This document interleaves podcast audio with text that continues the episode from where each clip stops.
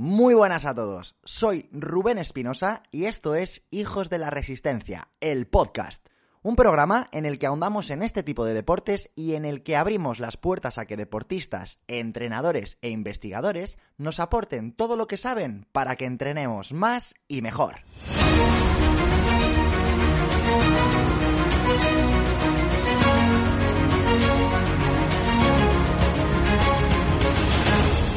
Muy buenas amigos, ¿cómo estáis? Espero que me hayáis echado de menos, porque yo la verdad es que llevo toda la semana tirándome de la melena prácticamente eh, por las ganas que tenía de grabar este episodio y de estar este ratito aquí contigo.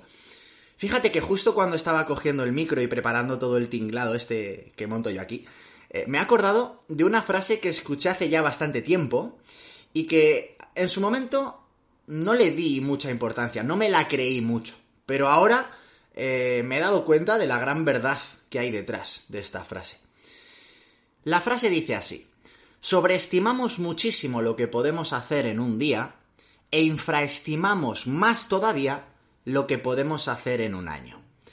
Bueno, es posible que hayas escuchado esta frase en alguna otra ocasión, porque la verdad es que ahora mismo está casi en boca de todo el mundo, ¿no? Pero yo creo que hoy es un buen día para recordarla y para darle la importancia que se merece. No sé qué opinas tú sobre esto, no sé si crees en el poder del largo plazo, pero a mí hoy se me ha venido a la cabeza por un motivo, y es que hace precisamente un año, concretamente el 4 de noviembre de 2019, estaba abriéndome una cuenta en la plataforma de Evox para subir los tres primeros episodios de este programa. Buah, se me ponen los pelos de punta, la verdad. Al principio me lo tomé como un experimento, ¿eh? A ver qué tal se daba y no tenía ninguna pretensión de hacer un mínimo número de episodios ni nada parecido. Y fíjate que con este ya son 55 episodios y cumplimos un añazo.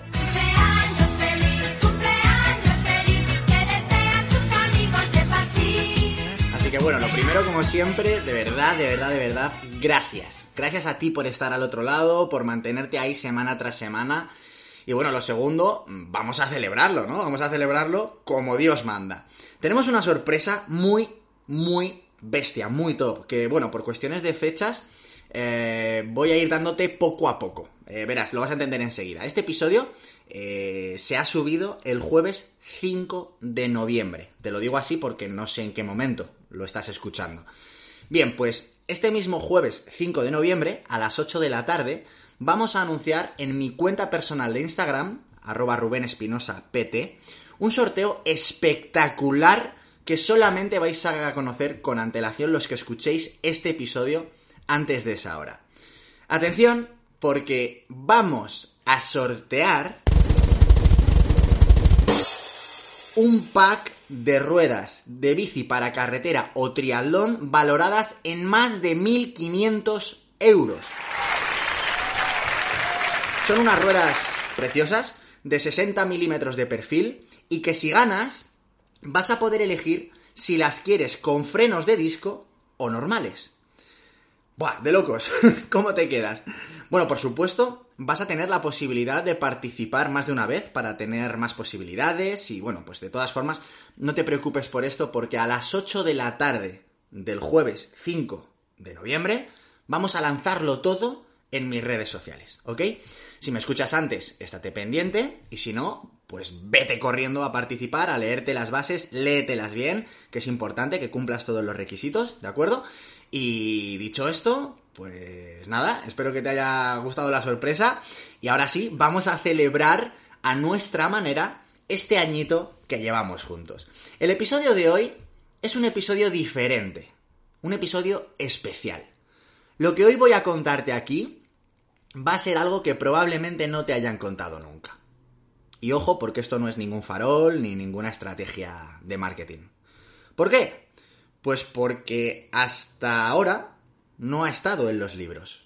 Lo que vamos a tener hoy es um, una simple conversación que llevo teniendo conmigo mismo desde hace varios meses y después te voy a dar eh, lo que yo considero la confirmación a todo esto que yo llevaba pensando durante unos meses y bueno, pues me, me he encontrado con la grandísima y preciosa casualidad de que hace tres días ha salido una revisión brutal sobre esto que yo estaba comentando. Y ahora que tengo el respaldo científico, pues lo voy a compartir con vosotros. Vamos a ver. Ah, que esto es un tema delicado y quiero, quiero ser muy claro para, para que no se me malinterprete en ningún momento. Lo primero, ya sabes que yo soy un defensor a ultranza del entrenamiento de fuerza.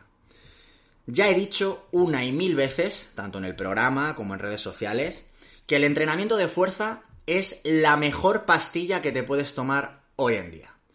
Ya he contado por activa y por pasiva y ya he enumerado sus enormes beneficios. Mejora la calidad ósea, mejora la calidad de vida, mejora la resistencia a la insulina, mejora la composición corporal, disminuye la sarcopenia, mejora el autoestima, la capacidad cognitiva, mejora el sistema inmune y bueno, eh, podría seguir así eternamente, pero no es de la fuerza de lo que quiero hablar hoy. La evidencia científica se ha posicionado de una forma muy clara y muy contundente a favor del entrenamiento de fuerza a la hora de determinar lo que es más saludable. Hoy en día, si tuviéramos que señalar con el dedo a un tipo de entrenamiento para recomendárselo a cualquier persona y mejorar su salud, ese sería sin duda el entrenamiento de fuerza. Y yo siempre he estado de acuerdo con esta afirmación. Y ojo, que para mí personalmente no ha sido nada fácil presentarme en congresos como por ejemplo los de AudioFit, que están llenos de gente ultra fuerte, gente enorme, y llegar yo allí y decir, eh, que sí, que lleváis razón, que la fuerza es lo mejor, y que yo soy el flaco de los profes, el que habla de deportes de resistencia, mmm, porque le gustan, no porque sea lo más saludable.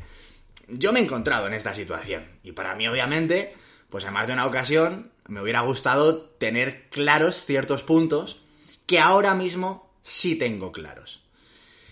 Y ahora sí que me atrevo a decir que la afirmación que yo mismo tanto he promovido, la de si quieres estar sano, entrena la fuerza, pues a ver, nunca va a dejar de ser una verdad como un templo, pero oye, a lo mejor, a lo mejor hay algo que decir ahí que hasta ahora no se ha dicho. ¿A qué me refiero exactamente? Fijaos, en el año 1900, hace apenas 120 años, que desde un punto de vista histórico no es nada, bien, pues en el año 1900, la esperanza de vida en España era de 35 años. Y tú dirás, ostras, qué poco. vale, pues en China y en la India apenas era de 25 años. Muchas personas no conseguían sobrevivir a la infancia y si lo hacían, raramente vivían más de 50 años, de ahí que las medias pues fuesen tan bajitas. Morirse de viejo era, vamos, un auténtico milagro. La gente moría por culpa del hambre, por una epidemia, por una simple fiebre, por llevar un estilo de vida muy duro o, por qué no decirlo, en manos de otros humanos. Recordemos que lo de comportarse de forma civilizada y lo de no hacer uso de la violencia para conseguir lo que uno quiere, pues, oiga, es algo muy novedoso desde un punto de vista histórico. Antes la gente se mataba por cualquier tontería. ¿Os imagináis qué pasaría si en el año 1900 el preparador físico de uno de los batallones del rey de turno se fuese a la plaza mayor de la ciudad, se subiese al escenario donde ahorcaban a los condenados a muerte y pusiese así la garganta para arriba y gritase ¡Eh! Ciudadanía, que la mejor medicina es el entrenamiento de fuerza. Madre mía. ¿Tendría sentido esto? Estamos de acuerdo en que no. Si yo fuese uno de los campesinos de esa ciudad, diría, este tío está mal de la chota. A mí que me aseguren un plato de comida cada día, que me ofrezcan protección para mi casa, que no sea saqueada, y que el rey no me pida ovejas y vacas como muestra de lealtad que tengo que darle de comer a mis hijos, ¿no? Bien, pues como ves, esta afirmación contundente de que el entrenamiento de fuerza es la mejor medicina para la salud, tiene que estar bien enmarcada en un contexto social, en un contexto cultural y en un contexto histórico concreto. Ahora, ¿qué es lo que pasa? Pues que la gran mayoría de muertes ya no son por hambre, ni por violencia, ni por una simple fiebre. En apenas 120 años hemos multiplicado por 2,5 la esperanza de vida. Ahora vivimos 83 años de media en España. Y morirse de viejo es algo a lo que realmente todos podemos aspirar. Vamos, no sé tú, yo espero morirme de viejo algún día. Y claro, esto nos ha hecho testigos de muchos otros problemas que antes no nos preocupaban y que ahora son eh, problemas nacionales, como por ejemplo la sarcopenia que sufre la gente mayor, el Alzheimer, el cáncer, la osteoporosis, la artritis. Antes la medicina buscaba curar para que la gente sobreviviera. Ahora la medicina busca curarte para quitarte un dolor concreto y mucho mejor si te lo quitan de forma temporal para que dependas de un fármaco que vas a tener que pagar. Todo este panorama ha dibujado un escenario en el que sí, es cierto, que si queremos vivir mucho y bien, tenemos que asegurarnos el mínimo número de visitas al médico. Y para eso, uno de los mejores, una de las mejores recomendaciones es la de entrenar la fuerza. Pero claro, si nos quedamos aquí, estaríamos cometiendo, desde mi punto de vista, un grave error a la hora de analizar lo que está pasando. Mira, te puedo hacer una pregunta. ¿Tú qué prefieres? ¿Vivir muchos años o ser feliz el tiempo que tengas que durar, aunque sea menos? Dicho de otra forma, ¿qué es más importante para ti? ¿La cantidad o la calidad de los años vividos? Esta pregunta tampoco hubiera tenido ningún sentido plantearla hasta hace relativamente poco. Nosotros, las personas que vivimos hoy en día, somos los hijos, los nietos y los bisnietos de los que tenían como objetivo una sola cosa en la vida, sobrevivir. Ser feliz como objetivo en la vida es una invención del siglo XXI. Todo lo necesario para nacer y para crecer en unas condiciones higiénicas seguras, así como para tener la nevera repleta de comida, o para tener agua potable, o para tener un techo sobre el que dormir, todas estas cosas, a nosotros, a la gran mayoría de nosotros, nos han venido regaladas, nos han venido impuestas, no nos hemos tenido que ganar nada. Y no son para nosotros un objetivo vital la mayoría de la gente, porque no pensamos que nos pueda faltar nunca. Y claro, a ver, esto es maravilloso, pero el daño colateral es que está habiendo una serie de consecuencias en la salud de la gente que muchas veces no vemos, pero que están ahí. Porque cuando valoramos la calidad de los años en vez de la cantidad, tenemos que entrar en una dimensión que la medicina tradicional no contempla. La salud mental.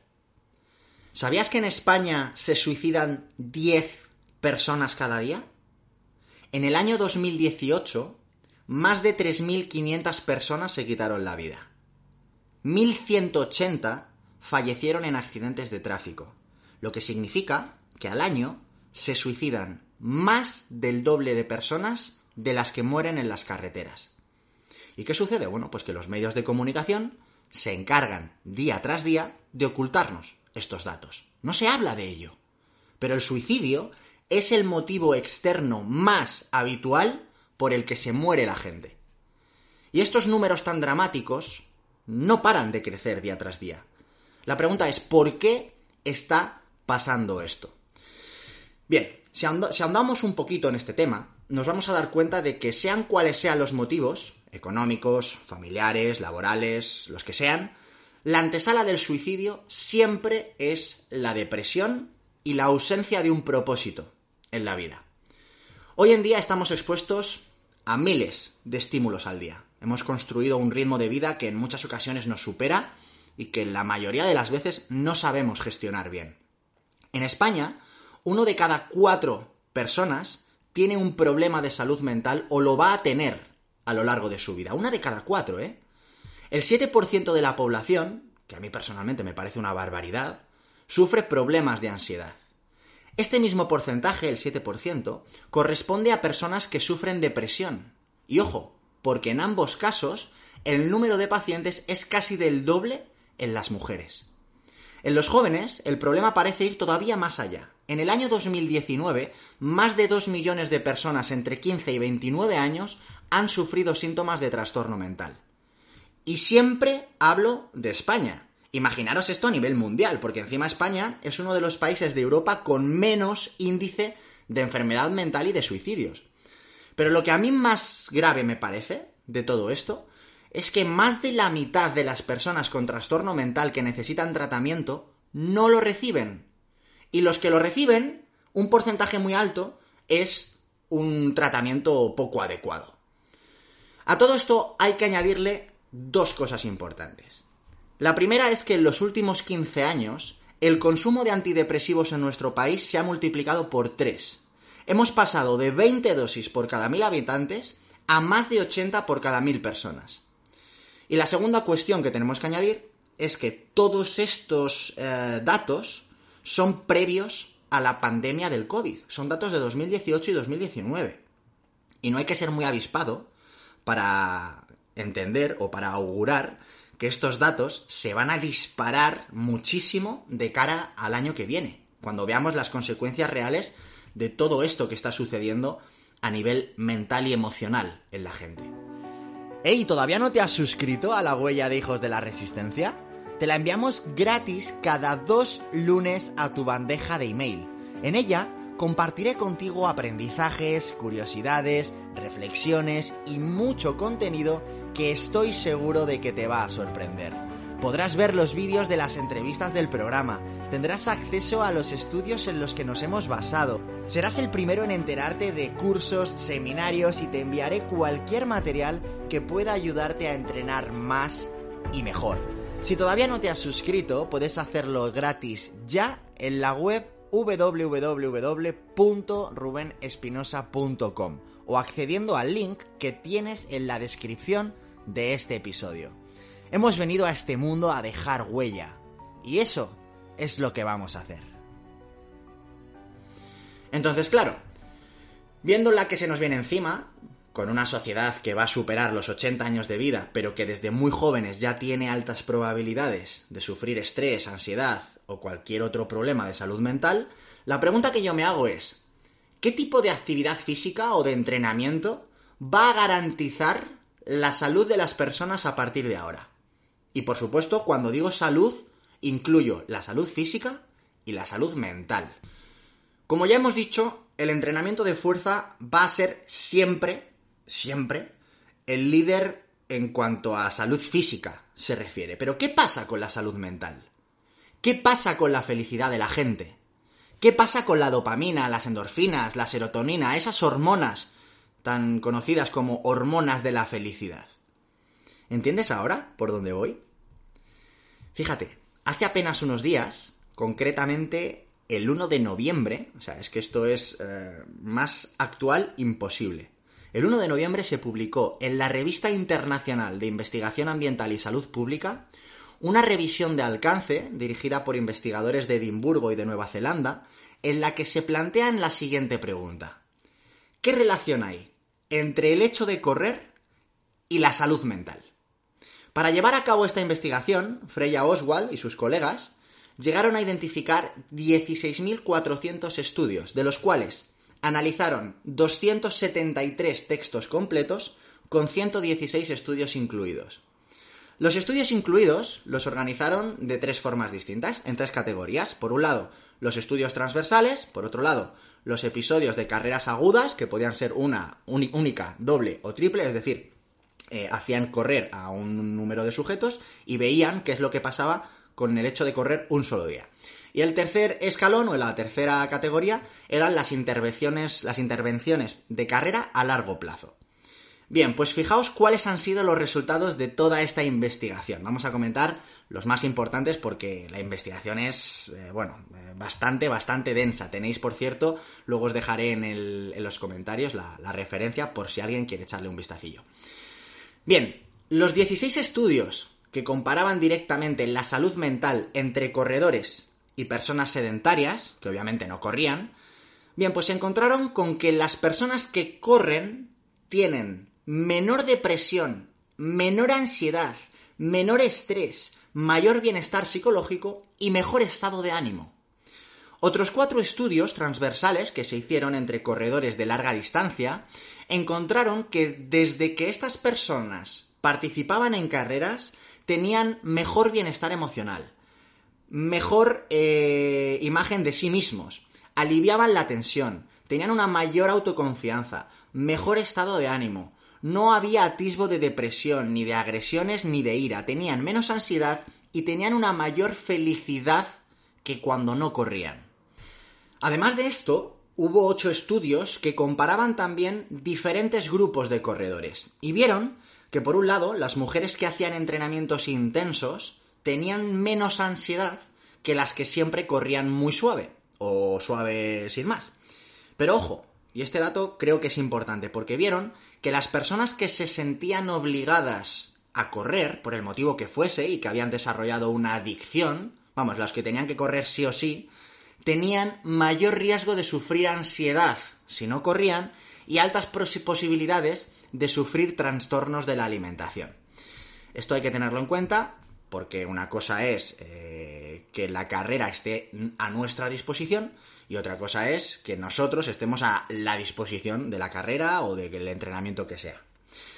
Bien, los estudios que analizaban los efectos de un solo entrenamiento, esos que hemos llamado antes eh, estudios agudos, vieron que efectivamente una sola dosis de carrera reducía la ansiedad, mejoraba el estado de ánimo, mejoraba el autoestima y mejoraba el bienestar psicológico. Además, como dato interesante, dos de estos estudios afirmaban que estos beneficios se ven a partir de los 30-40 minutos de entrenamiento. Así que, oye, ahí ya tenemos una idea del tiempo que tenemos que dedicar al día para ahorrarnos un antidepresivo, que además de no ser eh, lo más adecuado, genera adicción y no deja de ser una pastilla. Bien, en estos estudios agudos parece ser que la intensidad no es muy relevante, así que lo que importa, al parecer, falta mucha investigación sobre esto, pero lo que importa en un principio es acumular un tiempo mínimo para generar esas hormonas de la felicidad. Y otra parte muy chula de esta revisión es que analizaron qué le pasaba a un grupo de corredores que salía a entrenar tres veces a la semana cuando dejaban de hacerlo. Vieron cómo todos, todas estas personas, aumentaron sus niveles de ansiedad y de depresión en comparación con los corredores que continuaban entrenando de forma habitual. En definitiva, podemos decir que esta es la mayor investigación que se ha hecho en los últimos 30 años al respecto y que se ha publicado, insisto, hace nada, hace apenas unos días. Y lo que confirman es precisamente esto, que el hecho de correr, y creo que podemos extrapolar la palabra correr por la palabra deportes de resistencia, porque estoy convencido de que si estos mismos estudios se hubieran hecho con ciclistas, con remeros o incluso con nadadores, pues los, resultados creo que serían muy parecidos. Pero bueno, eso ya es una opinión. En, en conclusión, lo que decía es que el hecho de correr ya está demostrado científicamente que es un antidepresivo, es un estimulador de las capacidades cognitivas, es una forma muy efectiva de reducir el estrés, la ansiedad y sobre todo de mejorar nuestras relaciones con los demás, con la familia, con los amigos, en el trabajo. No sé tú qué opinas sobre esto, pero yo sinceramente creo que esta era una investigación que hacía mucha falta. Ahora solo queda concienciarnos de que los problemas de salud mental los sufrimos todos. Y no es algo de locos o de manicomios o de eh, psiquiatras, no, no, esto tiene, no tiene nada que ver con eso. Y si tanto la medicina como el entrenamiento de fuerza nos va a permitir vivir muchos años, pues tendremos que empezar a preocuparnos de la misma manera o incluso más por la calidad con la que vamos a vivir esos años. Y en ese sentido, creo honestamente que el entrenamiento de resistencia, los deportes de resistencia, tienen mucho que decir. En conclusión, no creo que sea exagerado pensar que, somos una gran alternativa a la salud del siglo XXI, o al menos a los problemas de salud que se van a plantear de aquí en adelante. Y joder, ya es hora de poder, de poder dar ese golpe encima de la mesa y de poder decir con criterio y con conocimiento de causa que sí, que hacer deportes de resistencia también es salud. Así que yo personalmente, no sé tú, cuando me pregunten, oye Rubén, ¿tú por qué corres? Yo voy a contestar firmemente, me voy a estirar, voy a levantar así la cabeza, voy a sacar pecho palomo y voy a decir, para darle calidad a mi vida. Y me voy a quedar tan ancho. Y ahí tengo esta super investigación que lo, que lo corrobora. Bueno, me encantará saber tu opinión, la verdad, sobre este tema, independientemente de que estés de acuerdo eh, conmigo o no. Pero bueno, será un placer leerte en los comentarios y yo me comprometo a contestarte sí o sí. Si quieres profundizar algo más sobre este tema, en la descripción, como te he comentado antes, te voy a dejar la referencia de la revisión. Y si quieres leer la revisión tú mismo, eh, pues ya sabes que en el próximo número de la huella te la enviaré directamente a tu bandeja de email. Así que suscríbete si no lo has hecho todavía, ¿ok? Y nada más, amigos, eh, qué mejor manera que esta de celebrar un año juntos, ¿no? Eh, y bueno, te recuerdo, importantísimo, en mi cuenta personal de Instagram, arroba Rubén Espinosa PT, estamos sorteando unas ruedas de carretera de 60 milímetros de perfil valoradas en mil, en más de 1500 euros. Y tienes toda la semana para poder participar. También te voy a dejar el link del sorteo en la descripción, así que dale caña, ya sabes que cuantas más veces participes, pues más posibilidades tienes de llevarte las ruedas. Yo, por el momento, te deseo mucha suerte y oye, ojalá seas tú quien, quien se las lleve, claro que sí. Así que nada, gracias de nuevo por estar ahí, por vuestros comentarios en iVoox, por vuestras reseñas en Apple Podcast y nada, de verdad. Nos escuchamos la próxima semana, en el episodio 56, a ver qué nos traemos entre manos, porque cada vez eh, me resulta más complicado eh, superar el nivel de exigencia que yo me pongo y no sé si estaré a la altura de tus expectativas, pero bueno, espero, espero lograr sorprenderte cada semana con, con algo nuevo. Hasta entonces, amigo, amiga, te deseo una fantástica semana, como siempre, repleta de salud, kilómetros y aprendizajes. Un fuerte abrazo, hijos de la resistencia.